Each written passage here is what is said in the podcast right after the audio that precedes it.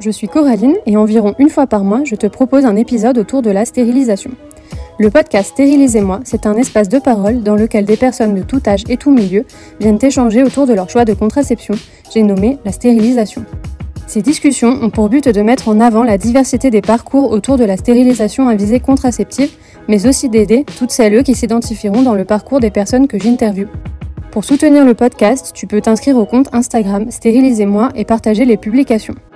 Tu peux également t'abonner au podcast et t'inscrire à la newsletter pour ne pas rater les nouveaux épisodes.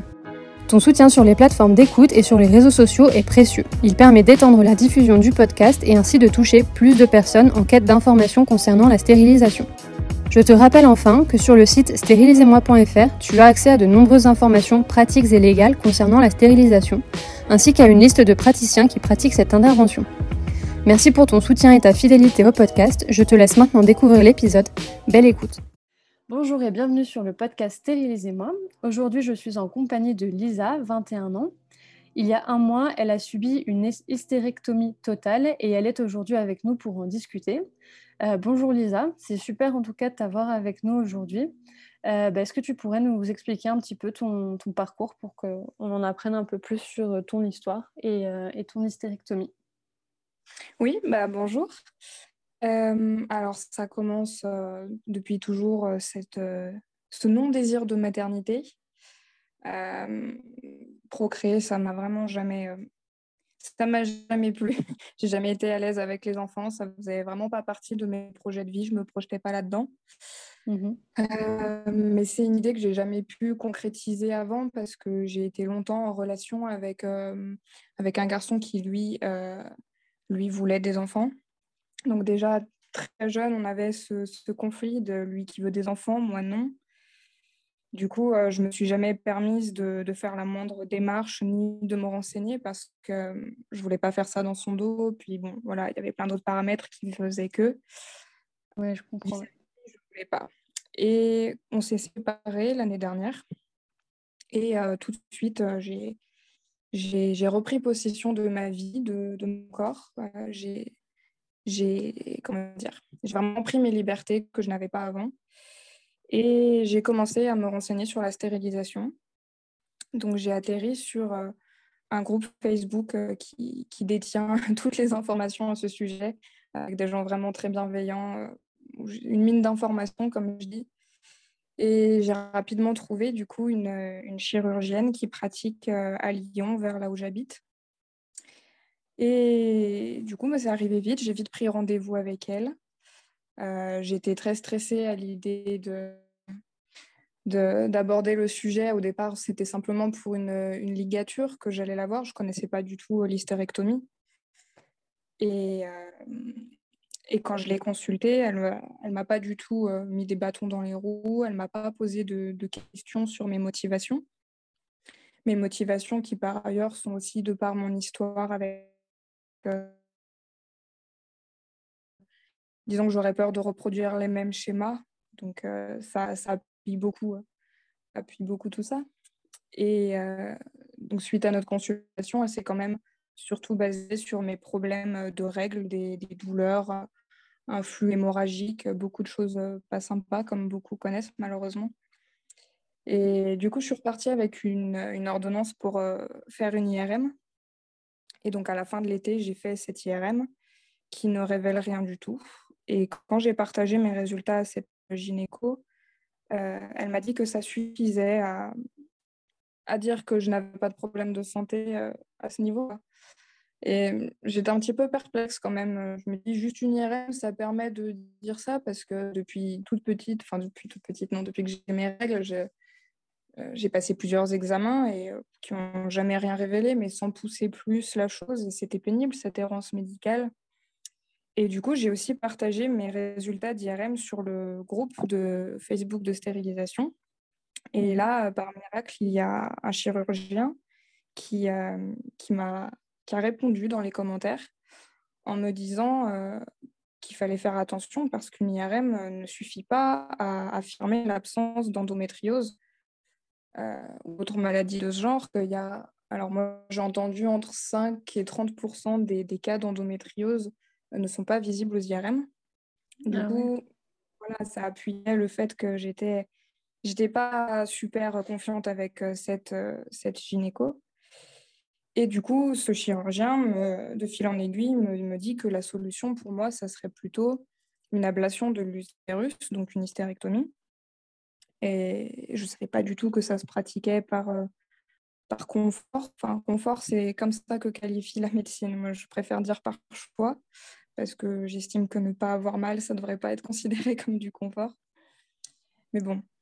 Et Après, c'est même dans le... Comment dire On va dire que c'est même la, base, finalement, parce que les médecins devraient... Enfin, ils sont là pour nous aider, donc forcément, si tu souffres, ça devrait être quelque chose qui, qui devrait être proposé plus facilement.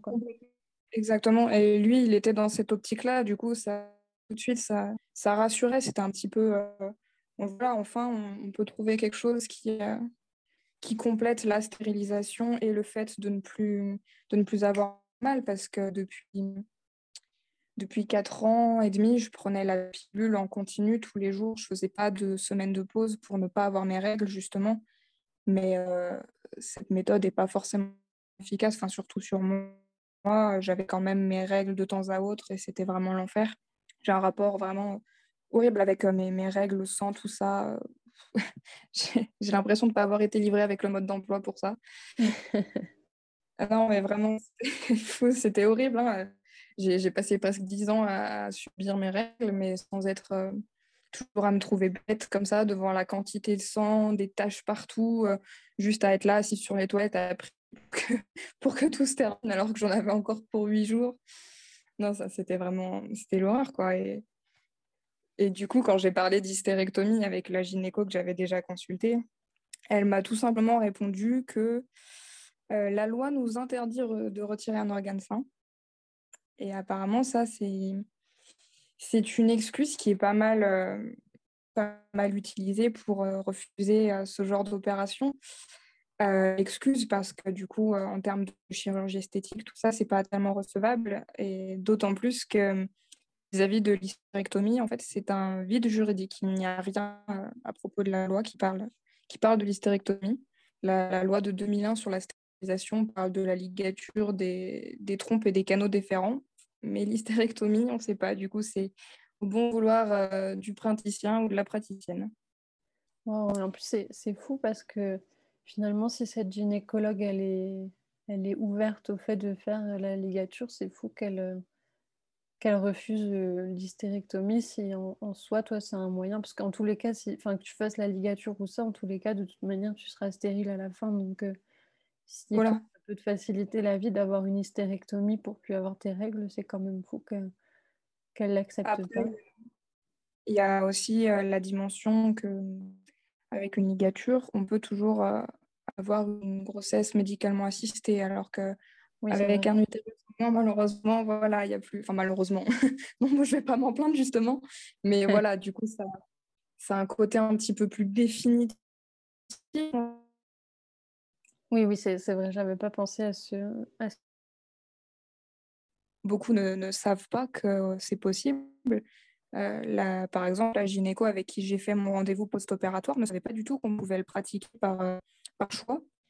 Et quand on voit que visiblement beaucoup de gynécos ne savent pas non plus qu'une IRM, ça suffit pas à, dire qu'il n'y a pas d'endométriose, bah, ça fait poser question. Quelle est la part de, de mauvaise foi ou de non-connaissance, tout simplement? Ouais, après, je, dans le domaine de l'endométriose, j'ai l'impression que c'est un, sujet qui malheureusement est très euh, récent maintenant.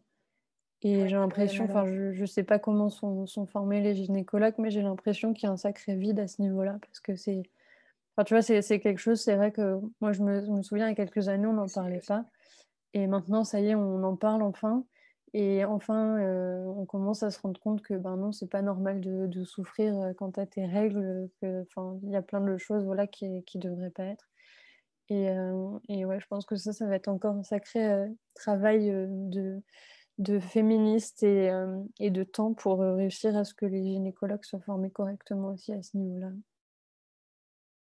C'est clair, oui, il y a quand même une bonne éducation aussi patriarcale là derrière qui, qui ne nous aide pas du tout. Oui, ça c'est sûr. Mmh, je suis désolée, ça coupe un petit peu. Je ne sais pas si ça vient de ma connexion. Je vais me déplacer pour voir. Moi, je, pense qu'il y a un peu des deux. Après, enfin, de toute manière, avec l'école à distance, parfois, voilà, il y a un peu des fluctuations, mais mais, ça va mieux, je t'entends si c'est bon pour moi. Ok, super. Bah, du coup, je vais, te, je vais te laisser continuer en tout cas sur, sur ton parcours. Ouais. Euh, du coup, je voulais consulter ce, ce, chirurgien qui était venu me parler dans les commentaires, tout ça. Euh, mais bon, le problème, c'est que déjà, j'ai un rapport à la gynécologie qui est pas du tout, euh, pas du tout facile, d'autant plus avec les hommes et euh, aussi euh, une peur du milieu hospitalier. Et encore plus, euh, plus problématique, c'est qu'il est à Paris et moi je suis pas du tout à Paris. je suis vers Lyon, donc il y a quand même une sacrée trotte entre les deux. Oui, c'est clair. Et il m'a dit qu'on pouvait faire des rendez-vous par visio sur Doctolib. Moi qui ne suis pas du tout connaisseuse de la chose, du coup c'était bien pratique de pouvoir faire le rendez-vous chez moi euh, du coup, j'ai eu rapidement un rendez-vous euh, deux semaines après. Enfin, rapidement. voilà. Et c'est quand même super. deux semaines, c'est génial. oui, je pense que ça dépend des gens, surtout lui qui est très, du coup, euh, très réputé, très, très prisé de, de, la cause de la stérilisation. Et du coup, du coup, voilà, on a eu notre rendez-vous. J'ai abordé donc le sujet. Et j'ai été tellement paniquée à l'idée qu'il refuse que, que j'ai écrit une lettre euh, énorme. Je suis même pas sûre qu'il l'ait lu au final. Il m'a dit en tout cas qu'il était content euh, de, mon initiative, mais que ça poserait pas de problème pour lui. Mais bon, après, je savais aussi que le chirurgien ou la chirurgienne peut donner son accord, mais que l'équipe euh, qui opère derrière euh, peut, peut refuser et du coup, ça peut annuler toute l'opération. C'est le cas malheureusement pour certaines personnes. Du coup, j'avais pas du tout envie de prendre le risque et c'était un peu, euh, voilà, personne m'a demandé de me justifier, d'écrire ni rien, mais pour moi, voilà, c'était euh, c'était un atout de plus pour, euh, pour ce combat, quoi. Et... Je que tu as bien fait. Oui, je, je pense aussi même si voilà, j'ai comme il a un petit peu perdu mes papiers par la suite, je ne suis pas sûre que grand monde ait eu accès à ça. Mais voilà, du coup, il était très bienveillant. Moi, je l'ai trouvé vraiment, vraiment bien, même si d'autres personnes trouvent qu'il est tout l'inverse. Il y a toujours des sons de cloche différents. Mais voilà, en tout cas, pour moi, il m'a rassuré. Il m'a parlé du coup de, de l'hystérectomie, comment lui la pratiquait. Donc, euh, lui, il pratique généralement l'hystérectomie totale, c'est-à-dire qu'on enlève le corps de l'utérus et le col de l'utérus. Donc, on, laisse les trompes, les ovaires, euh, voilà, on touche à rien d'autre. Et lui, la pratique par voie vaginale, c'est-à-dire qu'il n'y a pas du coup d'entaille euh, sur l'abdomen, donc la cicatrisation est beaucoup moins lourde, même s'il s'agit d'une ablation d'un organe.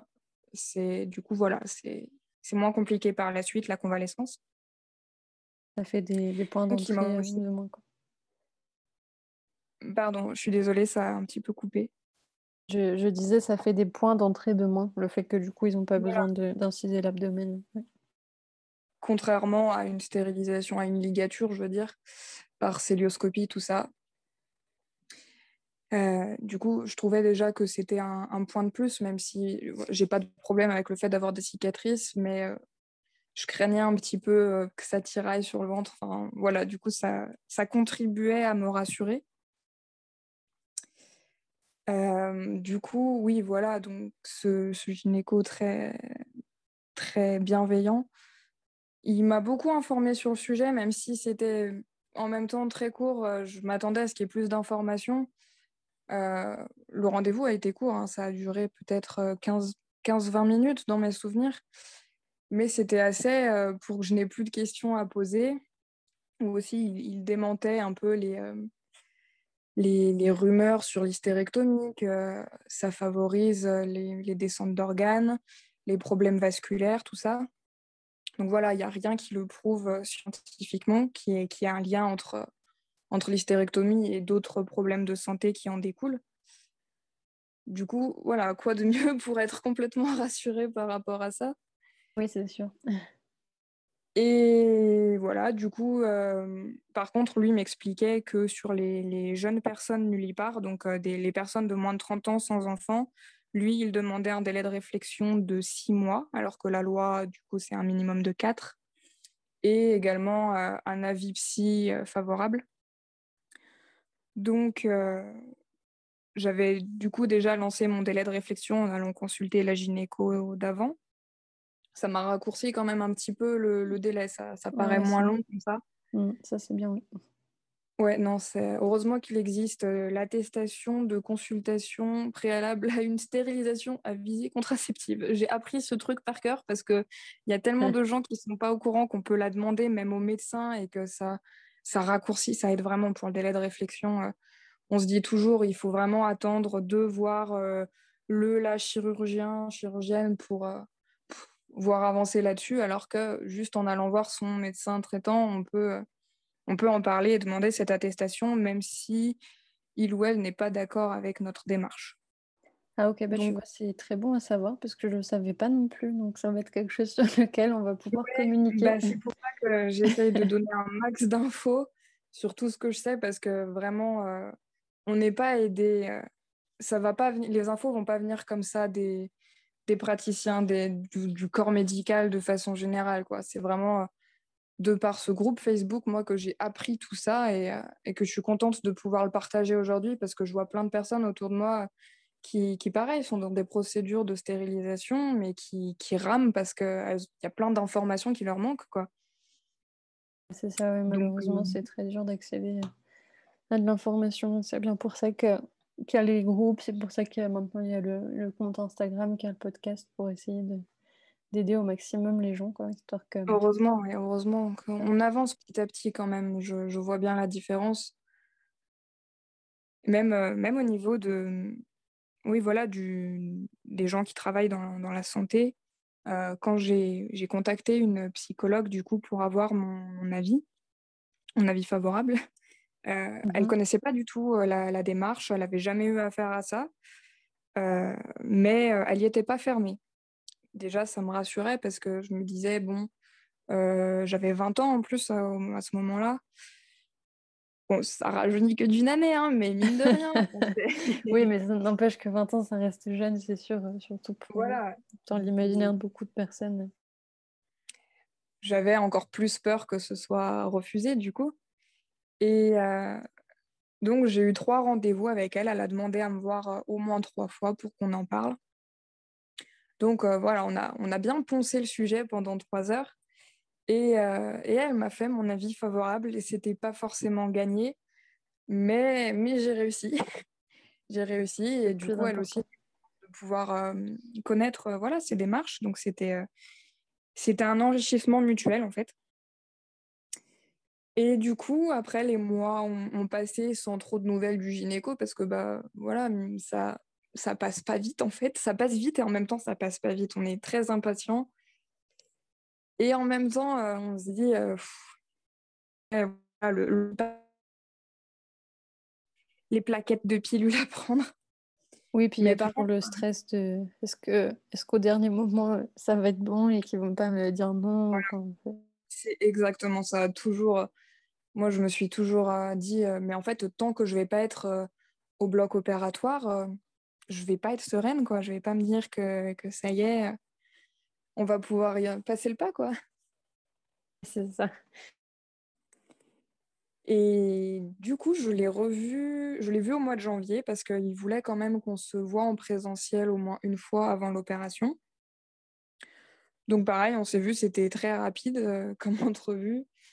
Euh, le temps de juste voilà me réexpliquer tout ce qu'il m'avait déjà expliqué, de signer les papiers euh, et de me rediriger du coup sur euh, le cabinet anesthésiste pour prendre rendez-vous, tout ça. Je suis repartie avec mon petit dossier pour l'opération. Et c'est là que je me suis rendu compte que j'avais beaucoup de chance parce que on a des amis de la famille qui habitent juste à côté de cette clinique où ils pratiquent. Et c'était vraiment la coïncidence inespérée parce que je commençais à me faire toute une montagne pour le logement, euh, comme il est de secteur 2, voilà, les finances, euh, c'est pas négligeable quand même. Ouais, Donc voilà, J'estime que dans mon parcours, j'ai vraiment eu beaucoup de chance. Euh, personne ne m'a mis de bâton dans les roues. J'ai jamais eu de jugement sur mon opération. J'ai toujours été soutenue par, par mes proches, ma famille, mes amis. Ça, vraiment, euh, je me dis si tout le monde pouvait avoir au moins un parcours aussi facile que le mien. Après, j'ai la détermination qui a beaucoup fait que je pense que je pense qu'il y a des gens dans mon entourage qui ont dû se dire hum, si je lui dis ce que je pense, euh, elle va pas apprécier, donc je vais juste être heureuse pour elle tout simplement. Non, vraiment, les deux seules personnes qui m'ont euh, qui m'ont énervé par rapport à ça, qui m'ont contrarié, c'est des personnes du corps médical, bizarrement, et des femmes en plus, euh, qui ont fait toute une sacralisation de l'utérus, l'organe de la création, tout ça. Et voilà, la question des regrets qui revient toujours. Tu es jeune, euh, machin truc, voilà. Mais j'ai bien fait entendre que les regrets, ça fait partie de la vie, c'est pas, pas dramatique en fait. Euh, quand on entame ce genre de démarche, on sait dans quoi on s'engage, on, sait qu'on signe pour peut-être un jour le regretter, mais on, le sait. Euh, tout le monde nous le rabâche. Nous, les premières, ou les premiers, on se pose la question. Voilà, toujours à, rabâcher, à rabâcher, ça, ça devient lourd en fait. Et surtout qu'on parle toujours des regrets d'une stérilisation, du caractère définitif d'une stérilisation, comme si avoir des enfants, c'était pas un caractère définitif, qu'on pouvait les ramener au magasin, euh, service après-vente. Non, mais c'est euh, sûr. Et, le pire, j'ai envie de dire, c'est que avec la stérilisation, il y a quand même toujours plus ou moins, tu sais, une, une, une voie de sortie dans le sens où bah, par exemple, si, selon le type de stérilisation que tu as eu, après tu peux toujours avoir soit une PMA, soit adopter, soit éventuellement, euh, si un jour la GPA est autorisée, euh, ça sera aussi une, option. Mais euh, ouais, alors qu'une fois que tu as un enfant, en fait, tu l'as, tu peux plus l'abandonner, donc tu peux pas revenir en arrière. Donc c'est beaucoup plus compliqué, je pense. Ouais, on parle des regrets de la stérilisation, mais on ne parle pas des regrets de la parentalité.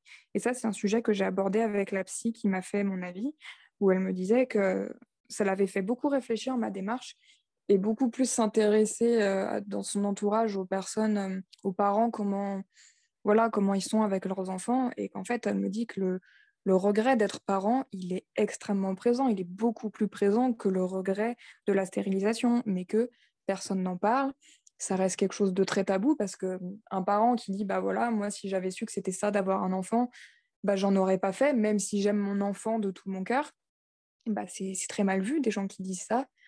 Et pourtant ça existe malheureusement beaucoup. Et quand on y réfléchit les regrets d'être parent ça, implique quand même la vie d'un être humain. Ça implique beaucoup plus de choses que le regret de d'être fait stériliser oui, bah c'est sûr. D'ailleurs, j'en profite pour glisser qu'il y a un super compte Instagram qui parle de ce sujet, qui s'appelle Le regret maternel, et qui permet bah, justement d'aborder ce, sujet du regret de la parentalité. voilà. Bien, en fait, bien souvent, on se rend compte que le regret, la parentalité, ça vient souvent du fait que, en fait, on n'est pas préparé à la parentalité, c'est-à-dire que jamais dans notre vie, on est préparé. On, nous dit toujours que la parentalité, c'est que du bonheur et on ne nous prépare pas au, côté sombre, on va dire. Et, euh, en fait, c'est souvent de, là que, vient ce regret, justement. Mais, euh, mais en tout cas, bah en tout cas, c'est chouette que tu en aies parlé euh, avec la psychologue et j'espère que ça pourra, ça pourra permettre, lui permettre d'accompagner d'autres personnes au niveau de, ça aussi. Parce que, effectivement, comme tu dis, c'est un sujet aussi important qu'il faut qu'on aborde pour que, bah, pour que la question euh, du tu vas regretter, elle, change de camp en fait. Complètement, oui. Et puis ça, ça, va de pair avec toute cette euh, normalisation d'être parent, que voilà, quand on exprime le, que nous, ça ne nous attire pas, on est toujours un petit peu les, les bêtes curieuses euh, et pourquoi et machin truc, comme si c'était si dingue d'imaginer toutes les raisons pour lesquelles on peut ne pas vouloir d'enfant. moi, qui me, ce qui m'épate dans, dans, notre société, c'est que voilà, quand on veut se faire stériliser, on a des délais de réflexion, des avis psy, des machins, des trucs. Alors que euh, des gens qui vont vouloir faire des enfants, ils vont pas avoir de suivi psy, rien du tout. Nous, on demande l'accord de gens, on va avoir des parcours plus ou moins compliqués.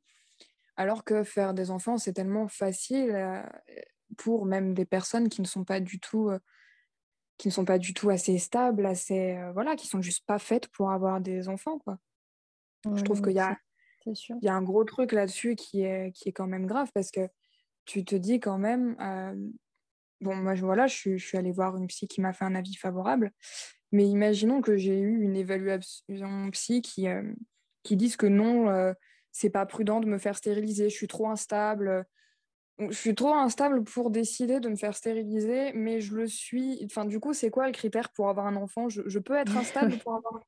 Enfin, Il y a une grosse dissonance cognitive là-dedans, je trouve. C'est, euh, Non, mais oui, c'est clair. Tu as, totalement raison, en fait. Bon, on veut euh, posséder notre corps et euh, c'est toujours plus compliqué.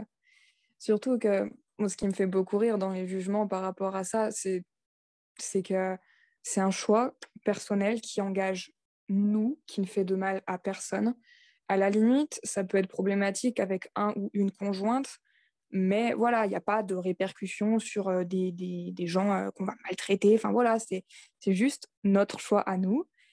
Et tout le monde entier se permet de venir, de venir y aller de son petit grincel. Ah, mais moi, je trouve que c'est jeune quand même. et toutes ces femmes après qui le regrettent vraiment en parlant, ciblant bien les femmes, toujours comme si c'était nous, les indécises. Pourquoi se préoccuper des regrets de gens alors que ça ne vous concerne pas Personne n'oblige de la stérilisation, c'est comme l'IVG, c'est dans, dans vos convictions, dans votre éthique, bah, voilà, allez faire des IVG s'il y a un problème. et au contrario, si vous n'êtes pas pour l'IVG, eh ben, juste ne pratiquez pas l'IVG. C'est comme pour la stérilisation, c'est comme pour tout en fait. C'est l'art de la vie non sollicitée. Non, mais c'est ça. Et surtout quand on sait à quel point c'est difficile d'avoir la stérilisation, il euh, faut être quand ah, même vachement déterminé pour l'obtenir. Donc, euh, donc c'est quand même assez fou qu'on nous demande des avis psy, des choses comme ça, alors que, ben, oui, en fait, euh, a, a, priori, c'est pas une décision que tu prends sur un coup de tête comme ça du jour au lendemain. Ben non, très clairement, euh, quand on nous dit ah oui, mais c'est définitif quand même, bah, c'est un petit peu tout le principe de la stérilisation en fait. c'est ça. Quand on pense que les animaux, ils y ont plus facilement accès que nous. Même pire, parce que les animaux, on leur impose, on leur demande pas leur avis. Oui, et oui. Malheureusement, oui. Enfin, malheureusement. Oui et non, disons qu'on n'a pas tellement la possibilité euh, de leur laisser le choix quand on est un maître euh, conciliant qui sait à quel point à quel point la reproduction des animaux, c'est compliqué. je dis ça pour avoir travaillé en refuge et avoir constaté euh, l'arrivage des animaux malheureux. Mais bon, voilà, ça c'est un autre débat. Oui, c'est sûr. Euh, du coup, on va reprendre un peu sur, sur ton parcours. Donc, du coup, tu te disais que tu as eu ton, ton rendez-vous en, présentiel, vous avez signé les papiers, puis quoi, tu avais été très chanceuse en tout cas parce que tu avais avais des amis qui vivaient à, proximité.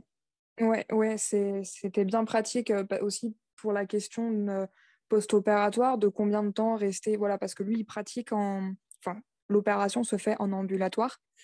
Donc, il y a des gens qui arrivent le matin et qui repartent le jour même. mais pour les gens qui viennent de loin, lui, il conseille quand même d'arriver la veille pour voilà, se poser tranquille, d'avoir l'opération et de repartir le lendemain. Mais moi, ça me faisait vraiment peur de rester à l'hôpital. J'ai vraiment une phobie de ce milieu. Du coup, c'était d'avoir à côté que voilà, devoir rester trois jours si jamais je me sentais mal, que je pouvais quand même rester pas loin de la clinique si jamais il y avait un problème. Et du coup, donc on a planifié mon, mon rendez-vous, enfin mon rendez-vous, mon opération, qui en plus j'ai été opérée un jour avant la fin de mon délai de réflexion. J'ai trouvé ça c'est rien un jour, hein, mais moi, ça m'a fait rire. J'étais vraiment contente, juste le, voilà, le petit jour qui fait que j'ai, j'ai défié les six mois, tu vois. C'est ça, tu as, tu as berné le, médecin. ouais, bah, c'est lui qui s'est berné tout seul. Et du coup, oui, voilà, donc euh, je suis partie euh, pour me faire opérer avec mon papa qui m'a accompagnée. J'ai eu mon rendez-vous avec l'anesthésiste deux jours avant. Donc j'ai été très déçue de ce rendez-vous. Euh. J'ai un peu senti que c'était euh, le travail à la chaîne. Quoi. Il m'a donné très peu d'informations sur le, sur le carnet que j'avais à remplir, à signer, comme quoi on m'avait bien informé de, toutes ces choses. Bah, en fait, non, on m'avait informé de rien du tout. Alors, c'était pas des choses cruciales. Par exemple, c'était des informations sur la transfusion si jamais il y a un problème, ou tu vois, juste des trucs comme ça. Mais je trouvais ça vraiment pas pro et pas rassurant, quoi. Oui, c'est sûr, je te comprends. Heureusement que moi, j'avais vraiment plein de questions à lui poser. Sinon, voilà, j'ai vraiment eu l'impression d'être venue pour qu'il me dise alors voilà, vous êtes madame un tel, née un tel jour, vous venez pour telle opération, allez hop, 30 euros la consultation. C'est un peu ça. Un petit peu délesté de notre argent pour, voilà, juste qu'il nous fasse un récapitulatif de tout ce qu'on sait déjà. Au bout d'un moment, ça, ça, rajoute aussi à, au fait d'être blasé par voilà, toutes les procédures. Mais heureusement, le jour de l'opération est arrivé vite et c'était, euh, ça s'est vraiment super bien passé.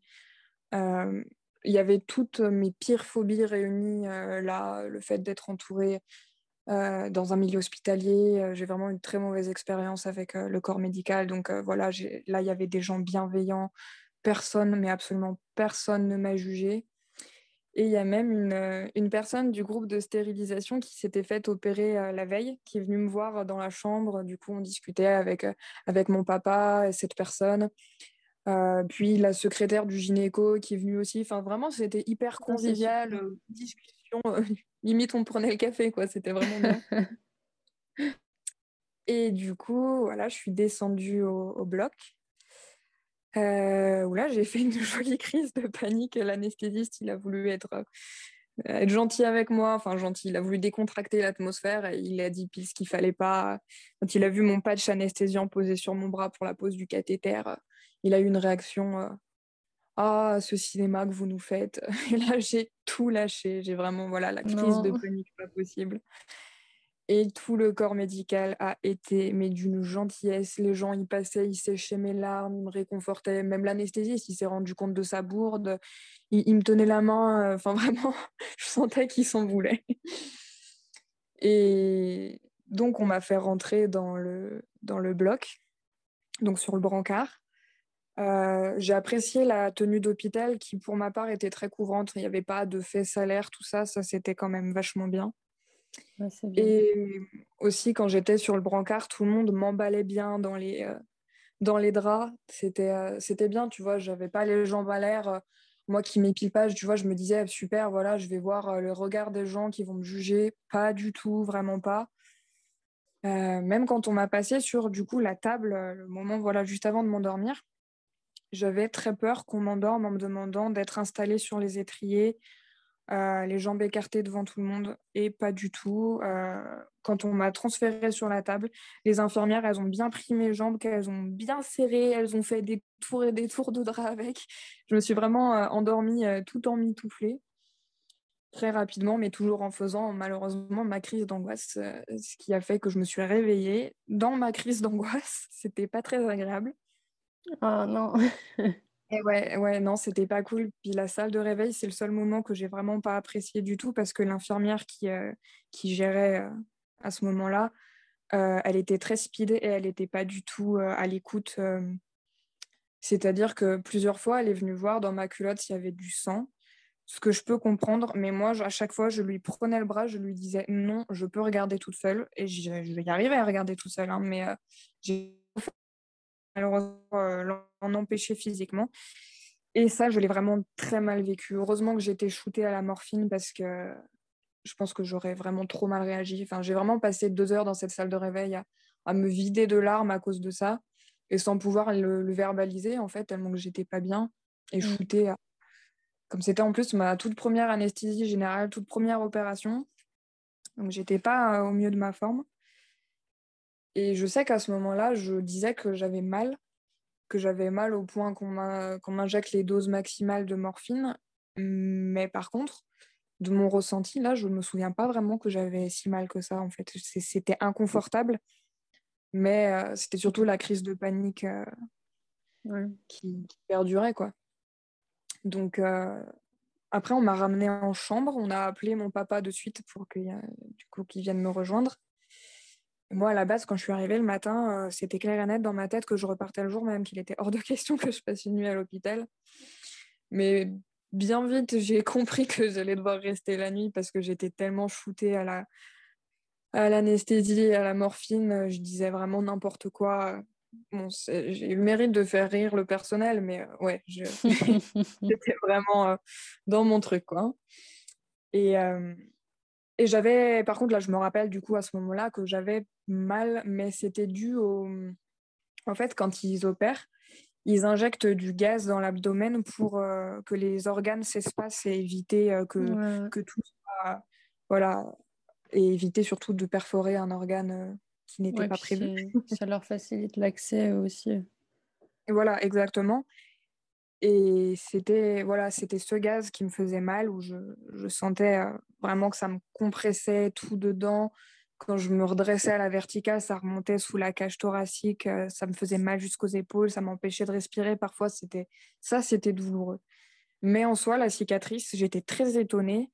Et ma première réaction, quand j'ai un peu repris mes esprits, c'était mais, mais j'ai vraiment été opérée là parce que, ok, j'ai mal à cause du gaz, j'arrive vraiment à identifier cette douleur, mais par contre, la cicatrice, je, je sens rien du tout. Quoi. Moi qui suis une grosse douillette, j'étais assez impressionnée parce qu'au final, moi, ma cicatrice, je ne l'ai jamais sentie. J'ai, pendant les 3-4 jours suivant l'opération, j'ai eu mal à cause du gaz.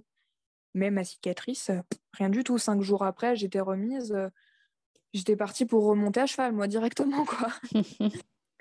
bon, en tout cas, c'est bien parce que ça peut rassurer les, les personnes justement qui, euh, qui auraient besoin de subir cette opération. Mais par contre, ça, ça me.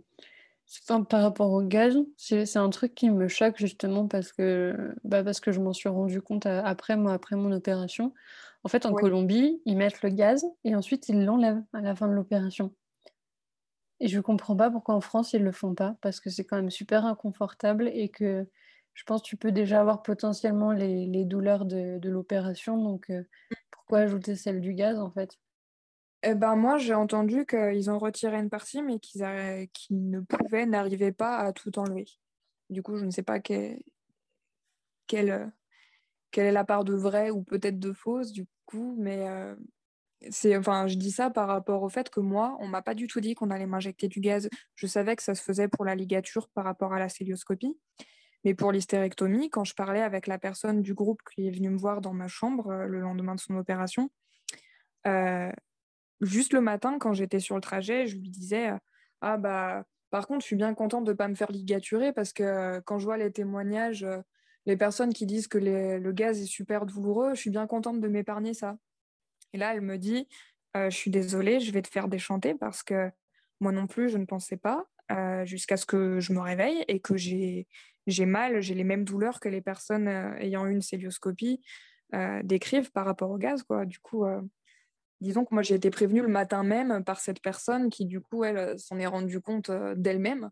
Mais non, personne, personne ne nous a dit ça. Du coup, on a été un petit peu les premières sur le, sur le groupe à parler euh, du fait que quand on a une hystérectomie, on nous injecte aussi du gaz. On pensait que c'était propre à, la célioscopie, mais pas du tout. Du coup, ah c'est pas forcément. passe euh, par, euh, par voie basse. Voilà, par voie vaginale. Mais oui, oui, c'est vrai mmh. qu'il pourrait. Enfin, normalement, il devrait au moins l'expliquer. quoi. Après, c'est vrai, quoi, je sais pas. Enfin, moi, moi franchement, quand, quand j'ai eu mon opération enfin, je me, je me, souviens que c'était, moi, c'était douloureux un peu au niveau de, bah, enfin, justement, de la, de la, cicatrice, quoi, parce que du coup, enfin, forcément, faut que, faut qu'il, on va dire, trifouille entre guillemets dans les organes pour, euh, pour accéder et faire le, la ligature. mais, euh, mais c'est vrai que par contre, pour le gaz, non, j'ai pas eu de, j'ai pas eu de problème. Alors, euh, je, je sais pas pourquoi ils enlèvent pas tout. J'imagine que ça les arrange, enfin, j'en sais rien. Ou alors c'est pour nous rappeler que. Ouais, ou alors c'est pour nous rappeler qu'on s'est fait opérer et tu sais qu'on n'allait pas courir euh, deux jours après, quoi, c'est ça. Peut-être, je sais pas. Ouais, alors je sais pas trop parce que venant de mon chirurgien, lui, euh, je veux dire, il m'a vachement fait dédramatiser cette opération. Il était tellement en mode, euh, pas en mode sérien, mais, mais où on, dramatise beaucoup les choses par rapport à, on diabolise les choses euh, sur, euh, par rapport à l'hystérectomie, que voilà, c'est une convalescence lourde. Vraiment, moi, j'ai un corps euh, très fragile, je suis très chochotte. Après, voilà, c'est je tiens à préciser que c'est mon expérience, qu'on est toutes et tous différents Et par exemple, la personne qui s'est fait opérer le, le, jour avant moi, du coup, le lendemain, elle était dans ma chambre, toute pimpante. Elle avait passé la nuit à faire des allers-retours dans le couloir. Et ben aujourd'hui, plus d'un mois après son opération, elle a encore des douleurs liées à la cicatrice, alors que moi, j'en ai jamais souffert. Du coup, il y a quand même des, différences de ressenti qui sont pas négligeables. Donc euh, oui, mon il peut rassurer des gens, mais il faut bien se mettre en tête que voilà, c'est pas donné à tout le monde de pas avoir mal. Euh, que c'est trop différent pour dire non, vous n'allez pas avoir mal, rassurez-vous. Il faut, faut faire la part des choses tous les corps sont différents de toute manière, même au niveau de la cicatrisation. Il y a des personnes qui vont mettre plus de temps que d'autres à cicatriser, mais ça, c'est vraiment propre à chacun. Quoi.